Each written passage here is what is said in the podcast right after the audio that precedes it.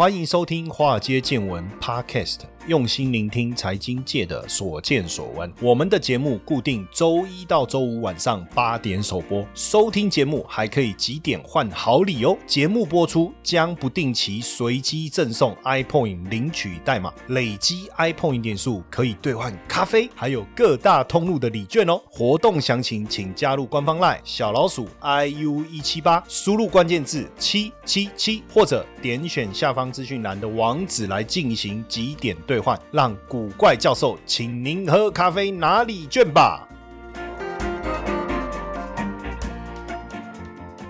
好，各位同学，大家晚安，欢迎收听我们的节目啊，《华尔街见闻 Podcast》哈。那最近呃，我有收到一个信用卡申办的通知，就是美国运通的白金卡。然后呢，我看了一下，觉得还不错，因为他说可以到这个五星级的酒店的健身房免费使用哦，而且是全台湾都可以。哎，我觉得这不错啊，因为他说你再也不用缴健身房的年费，不用缴会员费。我一看，哎，我就蛮有兴趣，我就点进去哈。但实际上有时候魔鬼藏在细节里的，然后仔细一看，哎。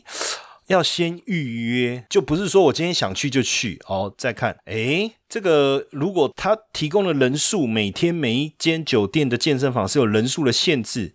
哎呦，那万一我我要去，就有没有可能就我有时间的时候就约不到？这个又有点麻烦哈。然后再来哦，每个月几次？我看每一间酒店几次？我想看一下也差不多了，对不对？也不可能每天去嘛哈。然后再看年费，哎呦，那也叫贵啊哈。我想说，那拿那个年费直接去缴健身房不就好了哈？但是基本上哦，卡片就是有一些可能的尊荣嘛，所以最近我们也在看哦，就是疫情过后啊，因为在疫情期间，我一直有收到美国运通卡的一些消息，但是其实他那些什么白。金卡都没兴趣，我最想要的是他的黑卡哦。我不知道大家知不知道这个美国运通的黑卡，而且美国运通的黑卡在不景气的时候，他们持续针对他们的这个卡片啊来做这个重量级的一个行销，而且是收高年费哦，他也不做什么花俏的行销噱头哦。那发卡数还持续的成长，而且刷卡金额都名列前茅，还超过发卡龙头国泰世华银行，所以可见啊，美国运通的黑卡有它的魅力啊哈。那因为台湾的。信用卡市场其实已经进入饱和，我我相信大家手上都有好几张信用卡。那你你有没有想过什么卡你觉得很好用？但我我们今天也没有特别要针对什么卡来做分享，我只是呃就我们要针对美国黑卡这个来讨论，因为太有趣，因为我要去聊一下美国的消费嘛，对不对？那这张黑卡，二零一零年美国运通在台湾推出的时候，年费要多少？十六万。那锁定年收入二十万美金以上，那其实年收入二十万美金大概台币六，现在不到六百万嘛，这样算超级富豪吗？其实我相信有资格的人应该是蛮多的，但重点不是你的年收入要到位啊，而是要采邀请制，也就是说不是你年收入到就可以，你还要接受到邀请。那因为这张卡它的重点就是没有做不到，只有你想不到，呵 呵反正什么你想要做什么，他都能帮忙订票啊、酒店管理啊什么什么的哈，都可以哈，都可以，就是一个顶顶级的服务嘛，因为就我知道的一个例子，就是有日本的一个持卡卡友，他想要去买那个与狼共舞里面的那一匹马哦，那他们就去找到那一匹马，然后呢，那一匹马的主人那个马场开了很高的价格，而且运费很惊人，因为是一台，因为我有在骑马嘛，所以我很理解一匹马好的马到底要多贵，而且你要把这个马运到当地，哇，那费用惊人哦。但是美国运通照样帮客户达成了这个目标哈，所以其实有时候也是一种。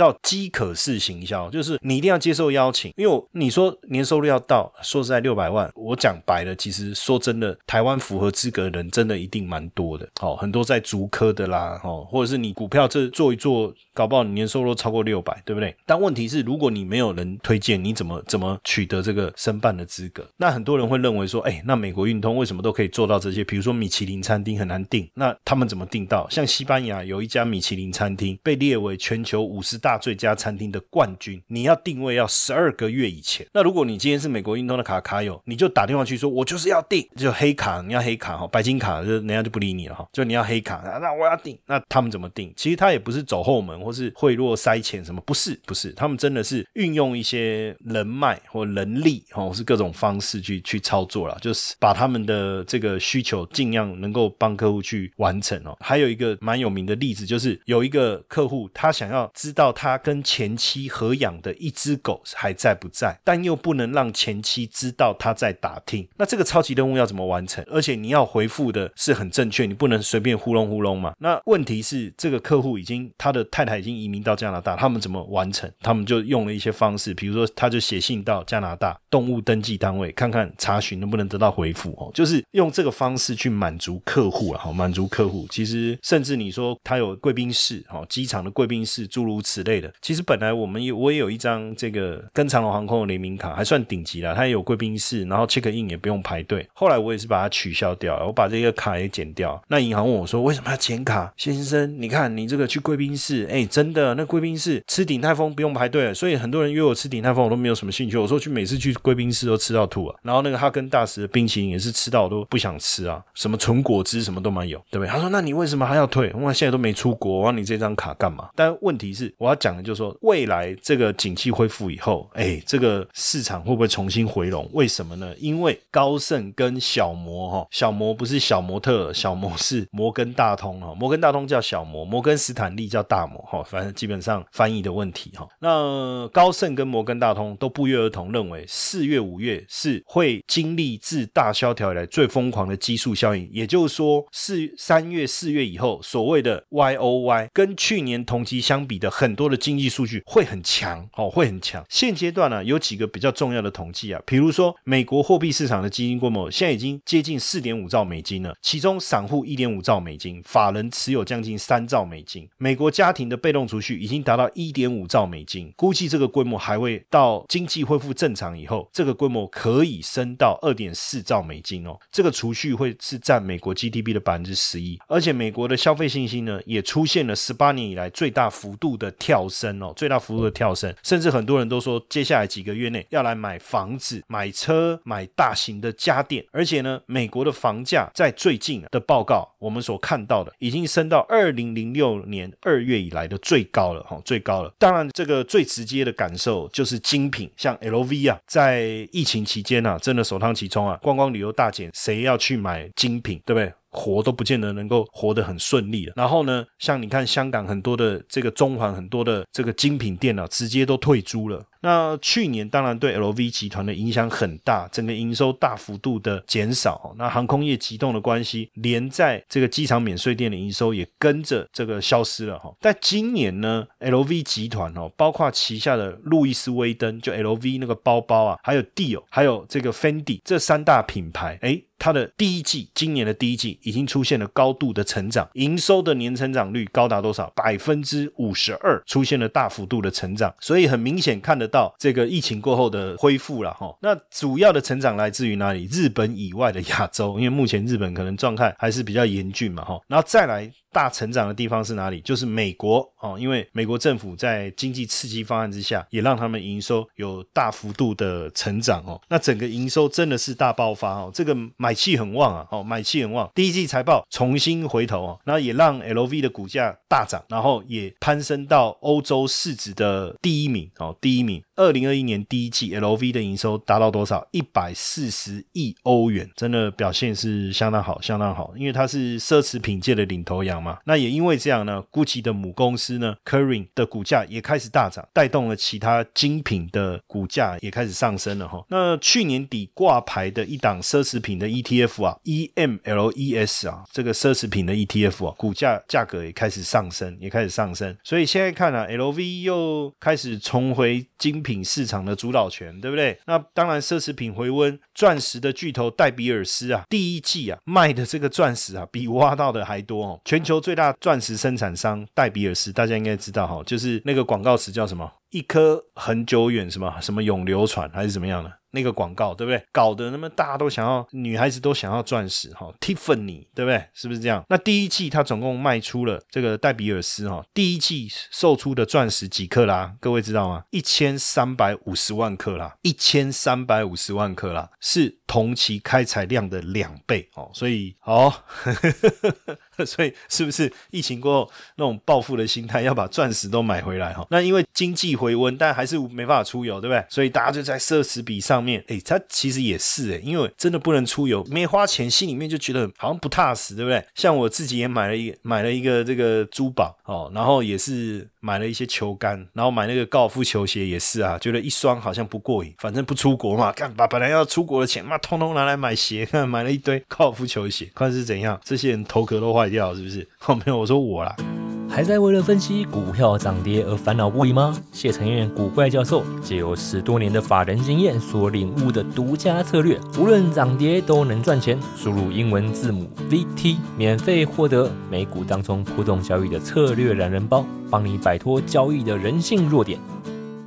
那基本上包括这个美国的棒球场跟主题乐园哦，这个是让人更兴奋，对不对？哦，也开始要重新开幕。美国职棒大联盟，呃，四月初的时候其实已经开幕了哈，那也开放球迷入场观赛，是让大家非常的兴奋哦。那包括四月底啊，这个环球影城跟迪士尼，哇，你看这个，我那天在看照片啊，就看到我带我儿子去香港迪士尼玩的那个照片啊，想一想，哇，那个不知道下一次什么时候才能再去嘛？那我相信对很多球迷来讲，都会感到非常非。常常的兴奋哈，非常非常的兴奋。你看，去年大联盟本来底定三月底要开赛，结果疫情的关系，一直拖到去年六月底才开打，对不对？而且每队只能打六十场，六十场，这个球迷其实都很失望啊，对不对？所以这个开幕的时候，这个放国歌的时候，是不是会感动到哭呢？这个去年大联盟开幕当天只有两场比赛，今年就回到正轨哦，三十支球队都有比赛。那再来，当然我觉得就是这个游乐园云霄飞车哦，洛杉矶最刺激的游乐园。园六旗魔术山主题乐园关闭了一年哦，也四月初重新开幕了。那大家入园应该就很兴奋嘛，觉得说啊，像小学生哦，第一次到游乐园，我都还记得我第一次去迪士尼乐园是去日本，日本的迪士尼乐园好像是我念国二还国三的时候，我有我我忘记了去日本的迪士尼乐园，我爸妈带我跟我两个妹妹一起去玩了。哇，那时候回想起那个那个好像昨天的事情哦，所以在看到那个迪士尼园整个不营业那那种感觉，然后。然后现在要重新开幕，我不知道大家会不会有一种期待哈？那因为呃月底就要重新开幕了哈，尤其是大家更期待的复仇者联盟的园区也要开始来接受预约哦，接受预约，包括数位化的预约、非接触式的日元以及智慧点餐等等，还有像这个蜘蛛人云霄飞车啦，还有很多漫威英雄，好不好？都会出现在乐园里面哦。那迪士尼乐园这个哇，真的去年三月关闭到现在，这样算一算多久了？有有超过一年哈，这个也不容易哎哈，这个也不容易。因为很多的我不知道，很多员工可能暂时都会受到收入上面的冲击。那不止游乐园哦，现在美国游客开始抢订游轮。美国呢是还没有确定什么时候会开放边境，但是完成疫苗接种的美国人已经开始订游轮假期哈，所以也让嘉年华哈这个公司他们也有股票哈，然后还有挪威游轮、皇家加勒比海游轮公司的股价都大幅度的一个上涨哈。那美国开放观光游轮的进出啊，只是说建议游客在出发前。要完成疫苗的接种哦，所以这些相关的股票就大幅度的一个上涨，今年差不多大概都涨两成了哦，甚至嘉年华都涨超过三成了哦，跟疫情发生那时候相比，可能都还没有办法涨回来。但是如果从去年四月的低点来看的话，哎，涨幅都超过两百五十趴了哦，确实哦，而且从去年十二月开始哈，这个游客的预定量就。比之前增加了一倍了，所以像瑞士信贷呢，也把嘉年华的股价的平等调升为买。进也预期说，在最好的情境之下呢，股价可能可以冲到五十美金哦。那挪威游轮也迫不及待宣布哦，七月初会恢复美国国内的船班，当然还要经过 CDC 的核准了。但大家也就迫不及待了嘛，想要赶快。如果你飞机不行，我坐游轮可以吧？对不对？出去玩可以吧？哦，那因为现在全球有十个国家已经开放观光游轮的出入境，也吸引了四十万名的旅客搭乘，所以未来我觉得游轮这一个。区块的表现啊，应该会有出人意外的这个股价的一个涨幅哦。那包括航空旅游也开始复苏了哈，对机场的免税店来讲哦，肯定是好消息哈，肯定是好消息，因为没有办法坐飞机啊，那机场的免税店哪会有生意啊？那美国本土航空旅游从新冠疫情流行以来啊。算是已经拉回到比较好的水准，虽然只有疫情前的一半哦，但至少这样子对免税店的生意来讲也会有帮助哈。旅游回春哦，对像这个哈德森啊，他们就是哈德森是美国最大的机场零售店之一啊。你知道疫情流行期间它关掉多少家？他们在美国机场总共有一千多家便利店，关掉了七百多家，目前大概九成已经都重新开放，九成都重新开放。那当然就是我们也也希望看到在疫情。情过后啊，不论是旅游也好哦，奢侈品也好，各方面都能够有一个比较强劲的一个复苏哦。而且以前你知道，我我去香港出差啊，我每次在香港香港机场的时候，过完海关就是要回来，从香港回来，过完海关的第一站就是。碰到那个迪士尼的那个商店，然后每次只要一看到那迪士尼上，我就受不了了，我就跑进去逛。然后有时候买一些，买个那个蜘蛛人，有时候买一个什么漫威里面的人物，反正我就就是每次买一样带回来。那你买给谁？不也不是买给我儿子，我就买了就放在那个办公室我们的展示柜上面了。那可是如果平常，比如说在台湾去奥莱干嘛，我我对那个玩具我也没有兴趣，我也不会上网去买。可是很奇怪，就是每次出国，只要去香港出差，那时候我过去几年，我几乎每个每两两个礼拜我就去出差一次，我就回来看到，我就想买，哇，看到我就想买啊，那个，所以这个免税店确实是有它的魔力嘛。那美国现在的这个国内旅行需求开始增加，所以航空公司也开始招聘飞行员哦。像美国航空也计划恢复招聘哦，也希望透过它的飞行学校，在未来十年内要训练五千名的飞行员哦。像廉价航空 Spirit Airline 在上个月也恢复了二十四名新飞行员的培训哦。那达美航空呢，也开购。买这个空中客机，他买了几架，二十五架 A 三二一的空中客机，要来提高它的竞争力，哈，要来提高它的竞争力。所以这样看起来，美国国内休闲旅游确实开始回升了，哦，确实开始回升，因为包含德美航空还有其他美国航空的机票也开始都出现反弹，算是要开始迎来这个旅行业的一个复苏，哈。那大摩呢也特别看好，比如说像这个米美高梅集团，哦，米高梅集团如果有去过澳门，应该有看到 MGM 米高。梅集团，然后凯撒集团、凯撒饭店、凯撒集团，呃，现阶段包括美国各地到拉斯维加斯的机票已经增加三倍了啊！很多的赌场跟饭店员工也重新进入到职场，所以对航空来讲，未来可能确实会是一个这个大力多哈，而且欧盟的官员也松口。松口讲说，今年夏天完成疫苗接种的美国民众可以到欧洲观光旅行。所以最近，如果你对这个议题啊，你你你能够接受，我觉得开始去思考哈，包括迪士尼，包括这个酒店相关的类股，像我最近看希尔顿的股价也确实是持续性的一个大涨，然后航空，那或者是直接你看 ETF。像这个追踪这个航空产业有一个 US Global Jets ETF，US Global Jets ETF 哦，就是追踪美国全球喷射机，在美国哈追踪全球喷射机的 ETF 哦，这个你也可以这个自行搜寻一下。还有一档是旅游科技的 ETF 哦，ETFMG 啊，它是追踪这个旅游科技，因为现在很多的旅游线上订房平台嘛，对不对？好，这些那这个 ETF 大家也可以自行追踪一下。当然现阶段大家可能会。会担心说，这个后面的一个恢复啊，会不会？因为拜登的加税法案啊，导致呃压抑美国的这个疫情后恢复的一个速度跟力道。实际上，现在美国迎来的是什么？一个强增长跟温和通膨的环境。所以增长有出现，但是通膨其实是温和的。那通膨肯定会发生，但是呢，它不会太过强劲。毕竟失业率降低了，工业生产的数字在持续的一个增加。而且我们最近也看到，像这个职缺开出来的新增职。却是持续的攀高，那尤其是作为民间消费跟投资风向球的耐久材订单，这几个月的表现也是非常非常的优异哦。耐久材订单意味着大家对未来的景气还有消费的信心。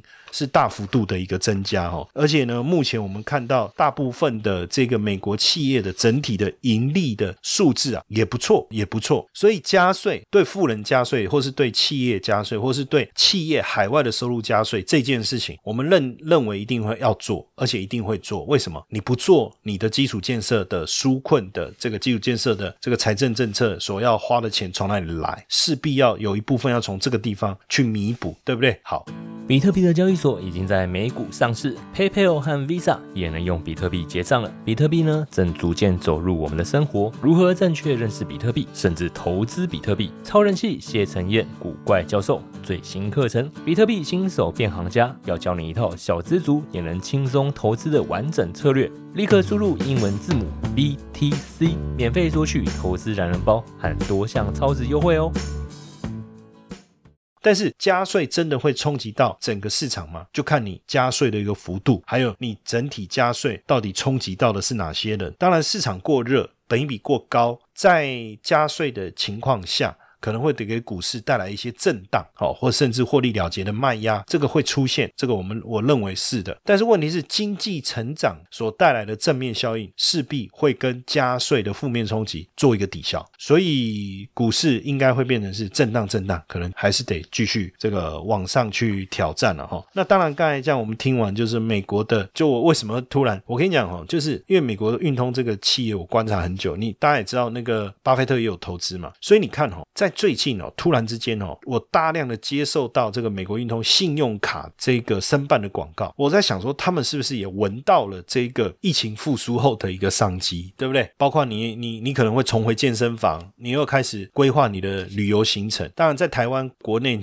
就 你只能台北跑垦丁啊，好，垦丁跑台中啊，台中跑花莲啊，哎，不一定哦，你还可以去金门、去澎湖啊，这些地方你可以去跑。但是呢，跑一段时间以后也会觉得闷嘛，好，不然就去礁溪嘛。那美国不一样啊，美国这个。境内的面积这么大，它光每个州啊都有不同的风貌、不同的样貌。光在美国境内啊做一个移动啊，其实就可以带来蛮大的一个旅游的一个市场跟商机啊。所以我也蛮兴奋的，期待包括看到美国职棒大联盟 NBA 这些恢复正常的一个比赛的机制哦，有节目可以看。然后呢，这个迪士尼这些乐园重新开张，哇，那这个旅游的商机重新的一个恢复哦，甚至我们讲说这个游轮的部分哦开始能够启动，这些对整个。景气其实都能够带来比较正面的一个效应哦。那当然，景气复苏的过程中，除了我们刚才也有提到相关的类股，像酒店啊、游乐场啊、航空啊、游轮之外，包括我刚才讲也有 ETF，你可以去追踪，对不对？包括追踪航空的 ETF，包括追踪旅游科技的 ETF，哦，你都可以跟着去思考一下，哦，分析一下。那另外，在景气复苏的过程当中，什么样的产业，比如说回到台股来讲好了，回到我们自己台湾本身，哦，大家可能有会比较关。心什么样子的景气复苏？当然，我们看到原物料啊什么这些都涨哦，这个我们理解。其实还有一个就是汽车产业。那汽车产业如果会上来，当然另外一个推升的就是汽车零组件，就这两个。但汽车产业在复苏过程中，最近会不会又受到，比如说这个钢价啦相关成本上涨的一个影响？这个部分的负面的冲击会不会把这个景气销售复苏这个事情，这个稍微抵消掉？这个我不确定哦，这个我们就要再去观察了。那那跟汽车相关的类股，像玉龙啊、中华和泰车、哦、范德，最近我看 B N W 又开始推新车，这个会不会让在疫情过后，而且现在股市这么旺，对不对？那汽车产业涨价，它成本提高，它就涨价嘛。那大家买不买单？买单啊，因为股市赚钱啊。现在很多股神呢。对不对？那当然也会推升这个汽车零组件，不论是英利 KY、江森、晋鹏、胡联这些跟汽车零件相关的公司的一个股价，其实也会有机会。那另外一个我我想要分享的，其实就是高尔夫啊。因为呢，这段时间我发现啊，哎，高尔夫球练习场的人好多。可是因为坦白讲，你就说过去几年我们去高尔夫球练习场人有那么有没有那么多？好像还好，只是我们最近去觉得变多了。那因为最近呢，我有一个很有趣的一个体验啊，为什么呢？因为刚好。今年呢，TaylorMade 啊，就是高尔夫球品牌，算前几数一数二的品牌，推了一组新的球杆，叫 Sim Two 哈，这个新的球杆。然后呢，我就上网看看看，诶，那因为它有分几种嘛，什么 Sim Two、Sim Two Max、Sim Two Max OS 哦，有这三种版本。那名字后面加的英文代码越多的，表示那个越适合初学者嘛，哈，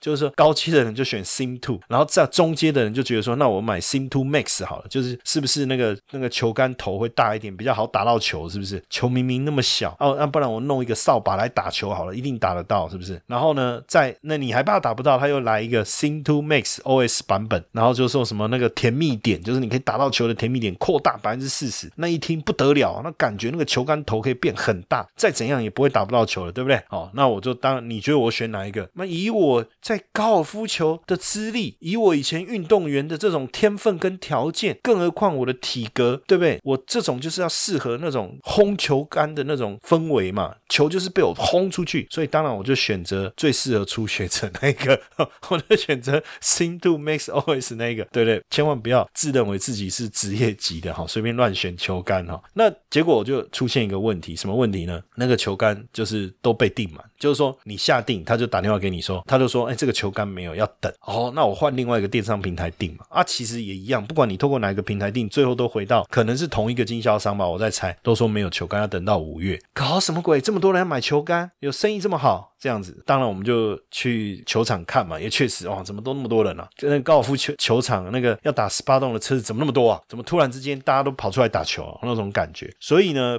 台湾其实做球杆是真的蛮厉害的哈，那不止台湾了，你看那个美国高尔夫球场陆续开放，哎，也是下场打球的人数也是持续在攀升哦，所以当然也带动了整个高尔夫球通路库存持续在下降。那台湾几个比较知名的高尔夫球球具代工厂，像富盛应用哦。富盛应用六六七零，富盛应用，还有大田八九二四的大田，还有八九三八的民安，还有这个八九二八的聚民。当然，近期的营收的成长率都很强。我们看它近期的营收的年增率啊，第一季啊，富盛应用营收成长率超过六十趴，大田超过九成哦，民安是超过将近五十趴。那以去年的 EPS，当然我们去算一下它的，我只能用去年 EPS 来看的话，当然有的本益比高的，本益比低。那目前我看了一下，本益比最低是民安呐，哦。民安，那这里面像大田，它也有几个很厉害的客户哈，像这个美金融哦，它这个球杆是很厉害，还有轰马，轰马这个球杆呢很猛哎，你知道我我朋友跟我说，哎，这个轰马球杆很厉害，为什么？一套一组啊哈，铁杆这样子哈，要二十几万，我天哪，太贵了吧？我说谁打这种球杆很有钱，对不对？身份地位很高的人，他的球杆要跟人家不一样，那他这个球杆就分五星级的、四星级的、三星级的。我说那比较便宜的，就一颗星都没有。便宜一套三万多，我说那也是蛮贵的，对不对？哦，这个轰马球杆，大家如果有兴趣，如果你看到有一个人如果拿轰马球杆，你一定要跟他致敬哦。为什么？因为他那一套球杆要二十几万等于是有点像汽车里球杆界里面的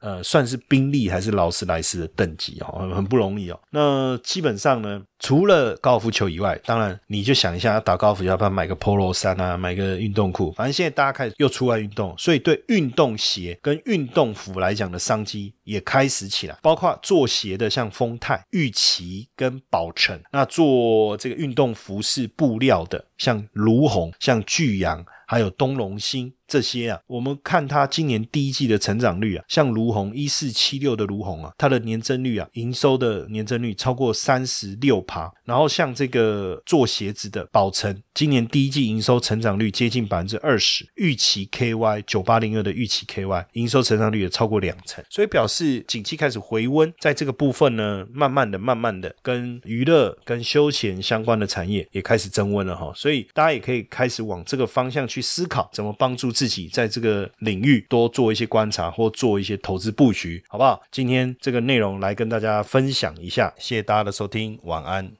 嘿，各位铁粉们，如果喜欢华尔街见闻，请大家多多按下分享键，让更多人能听到我们用心制作的节目。你们的一个小动作，是支持我们节目持续下去的原动力哦，快去分享吧。